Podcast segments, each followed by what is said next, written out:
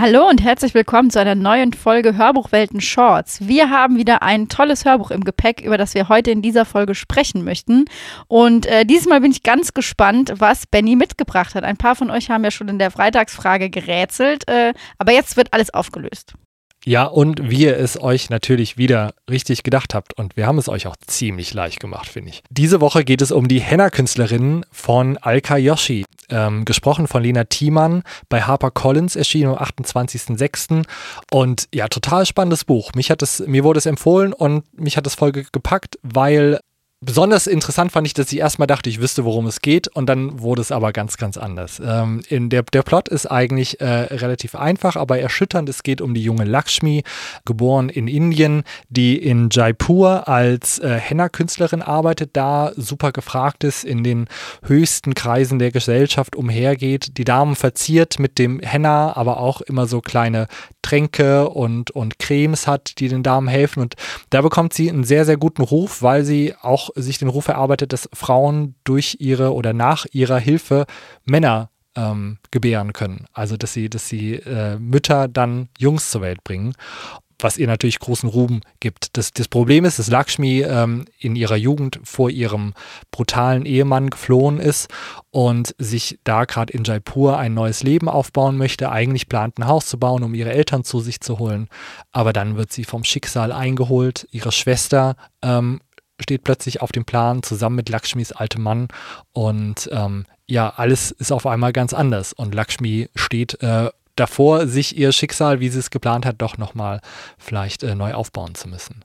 Und ähm, was ich wirklich total spannend fand, es klingt halt erstmal wie ist es ja so ganz viele von diesen Büchern gibt, wo eine Frau irgendwie äh, vor irgendwas flieht, dann sich ein neues Leben aufbaut, dann ist es doch nicht so schwierig, ist es doch irgendwie eine Komplikation kommt auf und dann schafft sie es aber dennoch.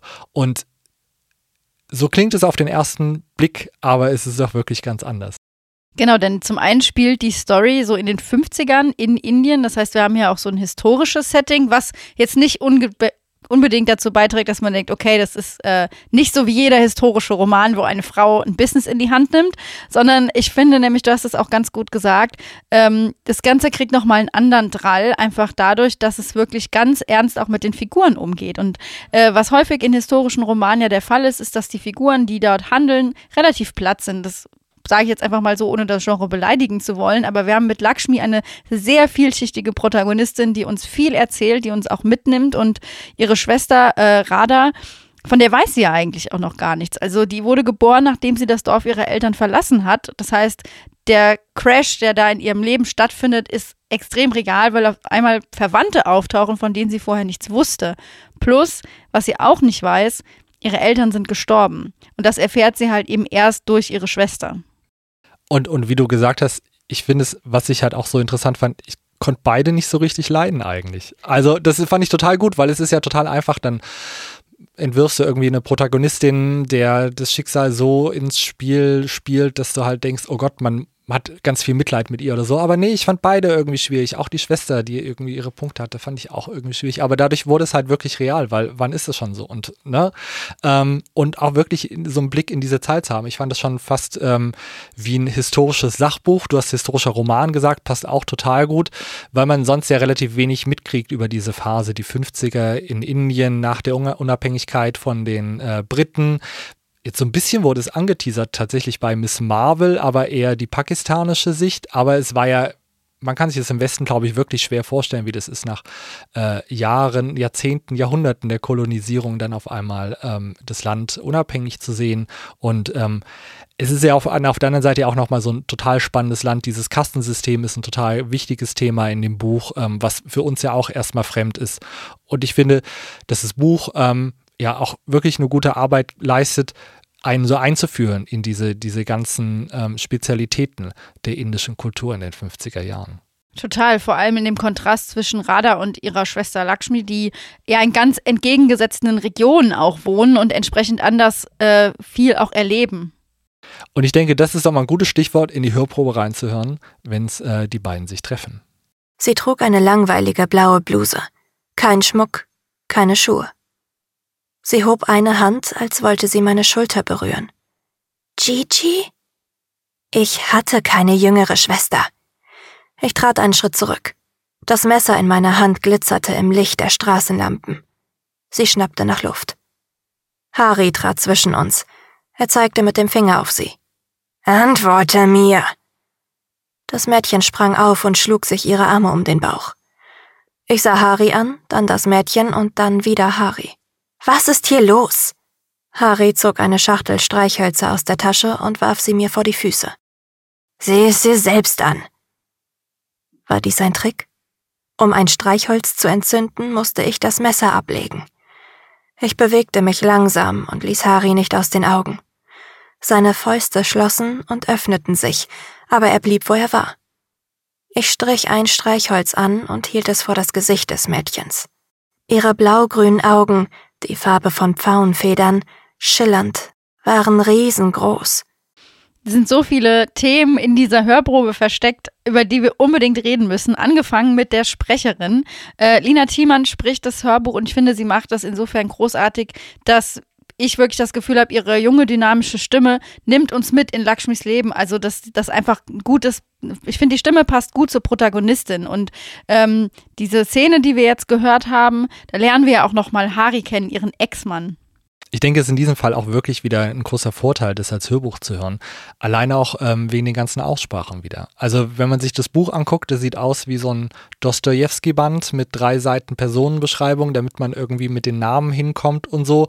Und das Problem hat man hier irgendwie nicht. Also das ist ähm, wirklich auch der große Vorteil und sie macht es total gut, wie du sagst. Ich ähm, auch als Mann konnte mich irgendwie in Lakshmi hineinfühlen und durch Lena Thiemanns äh, Sprache da wirklich tief eintauchen.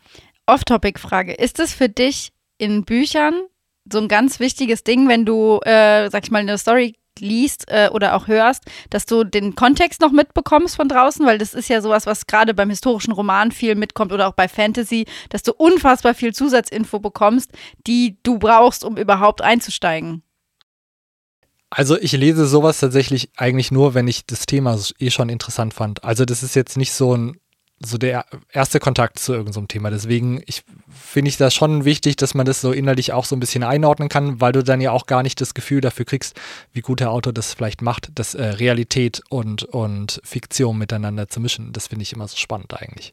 Deswegen ähm, finde ich das, ist es meistens so, glaube ich, dass ich doch irgendwie so ein, wenn ich so ein Buch lese, das wegen des Themas lese, wo ich schon so ein gewisses Vorwissen habe oder mich auf jeden Fall reinfuchsen will. Das passiert ja bei die Henna-Künstlerin auf jeden Fall. Also wenn man das hört, bist du sofort in dieser Szene, in dieser, also im Setting einfach drin und auch äh, die Szene, die wir jetzt in der Hörprobe gehört haben, wo sie ihre Schwester trifft.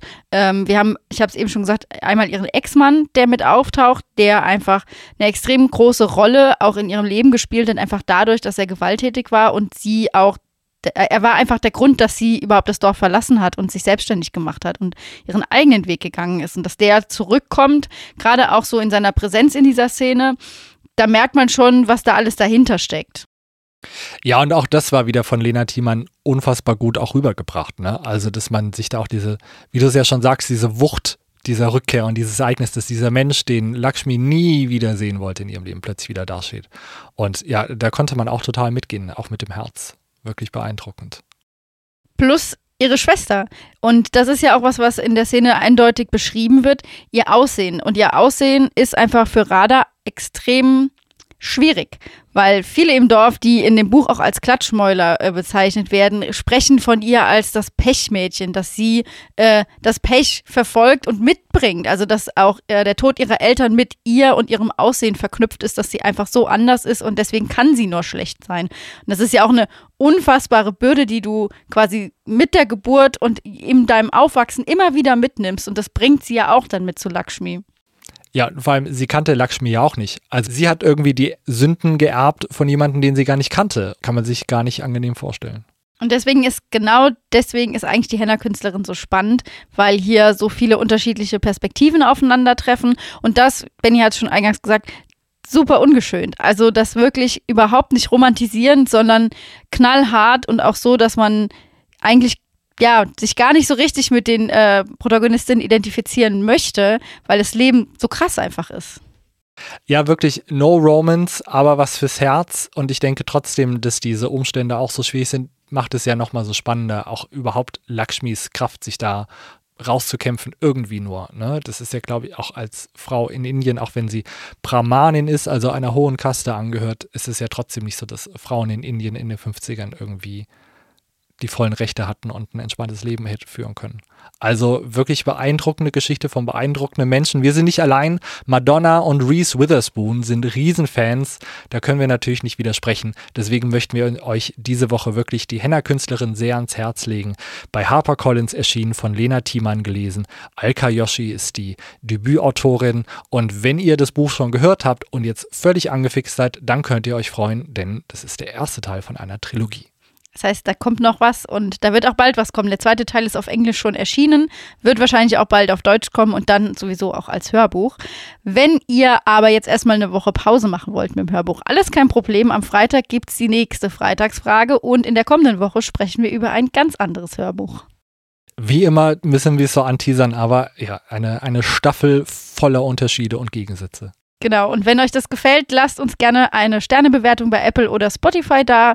Folgt uns auf Instagram, TikTok und Facebook und dort kriegt ihr auch zusätzliche Hörbuchtipps, falls ihr noch nicht das nächste Lieblingshörbuch gefunden habt. Bis dahin sagen wir, macht's gut und bis nächste Woche. Tschüss. Alles Gute, ciao.